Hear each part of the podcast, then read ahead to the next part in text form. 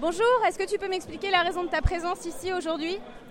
Alors moi je suis là aujourd'hui parce que je pense qu'il y a plein plein de raisons de reprendre la rue pour l'ensemble de la population et en particulier les travailleurs et les travailleuses, qu'ils soient du public ou du privé, avec ou sans emploi. que ce soit la réforme de l'assurance chômage qui est tragique pour des millions de personnes, que ce soit euh, la menace euh, d'une nouvelle réforme des retraites euh, ou même la gestion catastrophique de l'épidémie du Covid depuis le début par le gouvernement, je pense qu'il est, vraiment temps qu'on fasse entendre la voix de, notre camp social. Donc c'est pour ça que je suis là aujourd'hui, même si, évidemment, je pense qu'on est tous d'accord pour dire que une journée isolée ne suffira pas et qu'il faut un vrai rapport de force et un vrai plan de bataille. N'empêche que ça, on n'a pas malheureusement de boutons rouges pour le, faire, donc il faut bien commencer quelque part, il faut bien le construire. Et une journée comme aujourd'hui, ça peut être une occasion de s'en saisir. Est-ce que tu fais partie d'une organisation? Alors oui, moi je suis euh, à Sudrail, donc un syndicat des travailleurs et travailleuses du rail, euh, et qui fait partie euh, de l'Union syndicale solidaire. Et quelles sont les revendications plus spécifiques peut-être du secteur ferroviaire en France aujourd'hui? Alors au niveau du secteur ferroviaire, nous, on, on subit aujourd'hui plusieurs attaques. Alors déjà, on a euh, un gel des salaires depuis des années, et ça, c'est une des revendications premières, mais je pense comme pour euh, tous les travailleurs et travailleuses, qu'ils soient du public ou du privé. Euh, ensuite, nous, il y a une particularité en ce moment, c'est l'ouverture à la concurrence. Donc là, ça y est, par exemple, Transdev va prendre la gestion des lignes de TR en PACA, mais en Pays de la Loire, on est aussi concerné parce qu'on fait partie des régions qui sont concernées par l'ouverture à la concurrence. Donc ça veut dire le transfert de, centaines de personnels vers des boîtes du privé, avec euh, pour l'instant euh, peu d'assurance sur les droits qu'ils auront de ces entreprises-là. Et puis, euh, on a en ce moment, depuis la rentrée, plusieurs attaques. alors, on a eu le même jour que l'annonce de la gratuité des trains pour les policiers armés dans les trains, on a eu une annonce comme quoi ils voulaient revoir le périmètre de gratuité pour les cheminots. On a eu l'annonce par Farandou, notre PDG, de la suppression de 1500 à 3000 postes à nouveau à la SNCF. Euh, on a eu euh, au passage une déclaration comme quoi notre salaire moyen c'est 3200 euros, ce qui est vraiment euh, une dégueulasserie de dire ça quand on sait que Farandou il gagne 37 000 euros par mois. Forcément, on comprend que la moyenne elle est tirée vers le haut. En tout cas, 3 000 euros, bah, nous on ne les voit pas sa fiche de paye dans nos boulots, qu'on soit dans les postes d'aiguillage ou, ailleurs. Et puis, puis voilà, je pense que les attaques ouais, sur les cheminots en ce moment, pareil, la la réforme des retraites à nouveau qui est mise sur le tapis, avec euh, en particulier les régimes spéciaux, bien sûr. Donc on a pas mal de raisons de se mobiliser et, euh, de construire, je pense, euh, même un, bah, rapport de force qui nous permet de gagner. Et là, alors, nous, nous, chez nous, c'est clair que ce sera la grève reconductible. Quoi. Bonjour, est-ce que vous pouvez m'expliquer la raison de votre présence aujourd'hui? Oui, bonjour. Bah, on, est plusieurs, on travaille dans le médico-social, on travaille à l'APF. Et c'est vrai qu'actuellement, en ce moment, on sent bien, là, on a pas mal de problèmes d'effectifs. Euh, les salaires, depuis quelques temps, ne bougent plus, le, point d'indice n'évolue pas. Euh, il y a le Ségur euh, qui s'est aussi greffé à tout ça. Et c'est vrai qu'actuellement, par rapport au Ségur, il n'y a qu'une partie des salariés qui vont le toucher. Donc sont exclus tous les administratifs, les éducateurs.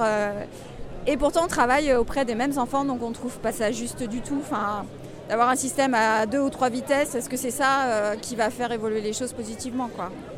Est-ce que vous faites partie d'un syndicat? Alors, euh, je faisais partie de la CFDT il n'y a pas longtemps. Mais comme vous voyez ici, la CFDT n'est pas présente, hein, parce qu'il euh, se la joue toujours perso, donc euh, j'adhère bientôt à la CGT. Voilà. Ça fait combien de temps que vous travaillez dans le secteur médico-social? Ça fait 20 ans. Donc j'imagine que vous avez eu le temps de voir la profession évoluer et pas forcément dans un bon sens bah, Disons qu'effectivement, il y, a des choses en ce moment qui se préparent même. C'est vrai qu'on parle beaucoup que les institutions vont euh, peu à peu disparaître, mais nous, de notre point de vue de professionnel, on se dit qu'il y a des enfants. Euh, être inclus dans le milieu normal, c'est intéressant, il y a plein de choses positives, mais pour certains, euh, ça paraît très compliqué vu le profil qu'ils ont et vu les besoins qu'ils ont. Donc c'est assez alarmant de se dire qu'on va passer à un système pour tout le monde pareil, c'est pas possible en fait. Donc euh, qu'est-ce qui se prépare dans les années à venir Si c'est toujours faire des économies, euh, est-ce que c'est ça le projet? Ou est-ce que euh, c'est aussi proposer des choses qui correspondent aux enfants qu'on accueille en fait? On est pris en ce moment dans un truc de frustration et de manque de sens de travail à certains moments. On nous parle de démarche qualité, on nous parle de risques psychosociaux et, à côté de ça, on galère à certains moments, on n'a pas de remplaçant, on fait tout vite et on n'est pas satisfait toujours de notre travail. Donc on, veut garder cette qualité de travail pour nous et pour les enfants qu'on accueille. Bonjour, est-ce que tu peux m'expliquer la raison de ta présence aujourd'hui ici? euh, ben, Principalement euh, donc, euh, pour toutes les réformes qui sont en train de passer donc, à cette, enfin, pendant cette rentrée sociale, donc l'assurance chômage, mais aussi des réformes qu'on a un peu oubliées, comme la réforme de la CAF qui est passée en début d'année dernière et qui a laissé pas mal de gens sur le carreau. Par exemple, moi j'ai eu une baisse de 200 euros sur, sur mes allocations. Euh, ce, qui fait, euh, ce qui faisait à l'époque presque un tiers de mon salaire. Donc euh, c'est une très très grosse perte. et puis plus généralement, contre tout ce qui fait la, le, monde de Macron et et là, il y, a quelques, enfin, il, y a, deux jours, on a appris sans surprise l'existence des Pandora Papers, donc voilà, qui sont ces, ces paradis fiscaux qu'on nous disait qu'on nous disait fini euh, depuis l'histoire des Panama Papers, tout ça et tout. Enfin voilà, c'est euh, pour euh, montrer, une, résistance, essayer de, créer du lien entre des gens qui en ont plus, des jeunes, des, des syndicalistes, des gens qui travaillent, des universitaires, des gens qui sont au chômage. et pour essayer de recréer en fait un, un réel front unitaire et euh, qui est euh, une réelle euh, volonté révolutionnaire. Et tu fais quoi du coup en ce moment? Est-ce que tu es en situation d'emploi? Est-ce que tu es en situation d'études? Est-ce que tu es demandeur d'emploi? Bah, Pour l'instant je suis demandeur d'emploi justement. bon, moi j'ai la chance d'avoir travaillé là pendant trois ans non-stop. Donc je vais, j'espère, je croise les doigts, ne pas avoir, en tout cas si j'ai à demander le chômage, une baisse trop importante. Mais euh, voilà, ouais, je suis, euh, je suis en recherche d'emploi et, euh, c'est une, on va dire, une des premières fois que je suis dans cette situation-là. Et quand je vois que ça fait deux semaines que j'envoie quotidiennement des CV sur toutes les plateformes et, quand je vois ce que Macron peut dire sur la facilité à trouver de l'emploi ou toute la propagande que le gouvernement fait sur les nombreux emplois qui ne sont pas pourvus, bah, ça me fait bien rire parce qu'au final, euh, c'est très loin de la réalité. Et euh, ce qu'il faut, enfin, voilà, ce qu'il faut savoir, la réalité euh, quand on est au chômage, c'est que c'est des entretiens qui ne marchent pas, le mépris des, de, le mépris de, des, recruteurs et, beaucoup d'angoisse sur, sur la fin du mois et sur les prochains mois. Quoi. Vous, vous faites partie donc du groupe Vive. Est-ce que vous pouvez présenter rapidement ce groupe? Euh, Oui, donc le, groupe Vive, donc le plus gros groupe mutualiste français, avec euh, trois pôles. Il y a un pôle euh, personnes âgées qui s'occupe de toutes les EHPAD. Il y a un pôle qui s'appelle service accompagnement il y a un pôle accompagnement et soins, euh, donc euh, là qui va s'occuper de tout ce qui est crèche, euh, secteur handicap, hein, donc toutes les maisons d'accueil spécialisées, foyers, foyer d'accueil médicalisés, etc. Et puis il y a également le pôle des biens médicaux, donc qui s'occupe de tout ce qui est optique, audio, dentaire. Donc c'est les opticiens mutualistes, dentistes mutualistes, etc. et dans tous les pôles aujourd'hui, tous les pôles sont mobilisés. Hein. à Angers, donc on doit être une centaine de personnes en grève. Euh, à Nantes, on doit être un peu plus du, enfin environ une cinquantaine. Euh, voilà, parce que dans tous les secteurs, c'est compliqué. Ça représente combien de salariés à l'échelle nationale? À l'échelle nationale, le groupe Vive tout entier, euh, parce qu'il y a aussi tout le secteur assurantiel, donc Harmonie Mutuelle, MGN, etc. Donc là, on est à peu près un peu plus de 50 000. Effectivement, on parlait des, problématiques du Ségur, en fait, où il y a aujourd'hui des secteurs qui sont, pas, qui sont oubliés. Euh, c'est notamment le cas des SIAD, euh, des services euh, de soins infirmiers à domicile, qui aujourd'hui, eux, sont exclus du Ségur. Ils rentreront dans le Ségur en janvier. Et nous, en fait, ce qu'on revendique, c'est depuis le mois de juin, c'est que le Ségur soit appliqué dès maintenant, parce que le groupe VIF fait des gros, bénéfices et qu'aujourd'hui, bah, il n'y a pas de redistribution. Euh, et, voilà, c'est les salariés qui sont. C'est des aides-soignantes comme dans les EHPAD. Euh, elles font le même travail, euh, sauf qu'elles font à domicile. Aujourd'hui, elles, ne touchent pas ces, 183 euros et c'est particulièrement inacceptable. C'est le cas aussi dans les biens médicaux ou les assistantes dentaires, qui elles aussi ont été extrêmement éprouvées pendant la période du Covid. Hein. c'est un, métier à risque par, rapport à ça. ont des salaires à la mutualité qui sont, qui sont extrêmement bas. En fin de carrière, on peut arriver par exemple avec des salariés qui travaillent dans le privé ou à l'hôpital public à des différences de salaire à peu près de 1000 euros en, fin, de carrière. 1000 euros mensuels de différence. Et aujourd'hui, la direction rechigne a donné 183 euros. Voilà, ce qui est, ce qui est particulièrement euh, insupportable. Est-ce que vous avez euh, l'espoir que cette première journée marque le début d'une mobilisation dans votre secteur? Je l'espère. De toute façon, alors la, direction, aujourd'hui, on a demandé à rencontrer la direction à Angers. La direction refuse. Nous, on va, je pense, euh, on va, faire une assemblée générale, mais je pense qu'on va proposer de rencontrer le directeur régional du groupe d'ici la fin de semaine bah, pour aller porter nos revendications.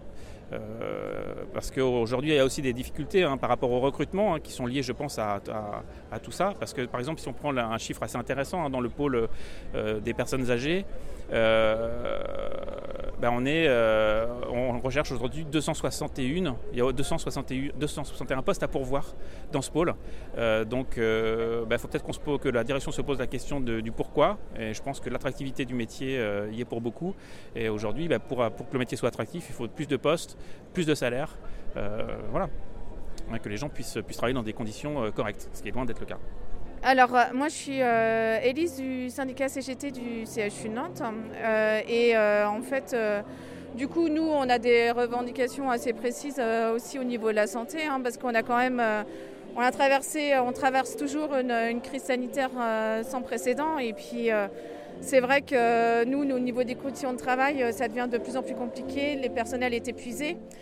Et, euh, et puis plus ça va, plus on, est moins dans les, bah, moins on est dans les services. Il hein. faut savoir qu'ils arrivent à supprimer des lits en pleine période de, la crise sanitaire et, euh, et, à diminuer le personnel. après, ils nous disent qu'ils n'arrivent pas à recruter, mais déjà les conditions de travail ne favorisent pas euh, le fait de rester dans le, travailler dans, les services. Et en plus, c'est pas vrai parce qu'en fait, ils favorisent pas. Euh, euh, ils pourraient améliorer les salaires pour les contractuels, hein, pour les agents contractuels, et ils trouveraient largement plus de monde pour venir travailler sur, le, sur le CHU de Nantes. Donc, à un moment donné, on veut des moyens, des moyens humains pour soigner l'ensemble de la population. Et c'est vrai que voilà, sur tout ce qui se profile, hein, même sur. Euh, il y a la, case de tous les services publics. Et euh, c'est vraiment désolant de voir ça en fait. On a pu voir qu'il y avait effectivement une suppression de 5200 lits euh, pendant l'année 2020 à l'échelle nationale. Ça représente combien de lits au niveau du CHU de Nantes? Est-ce que vous êtes en capacité de le chiffrer?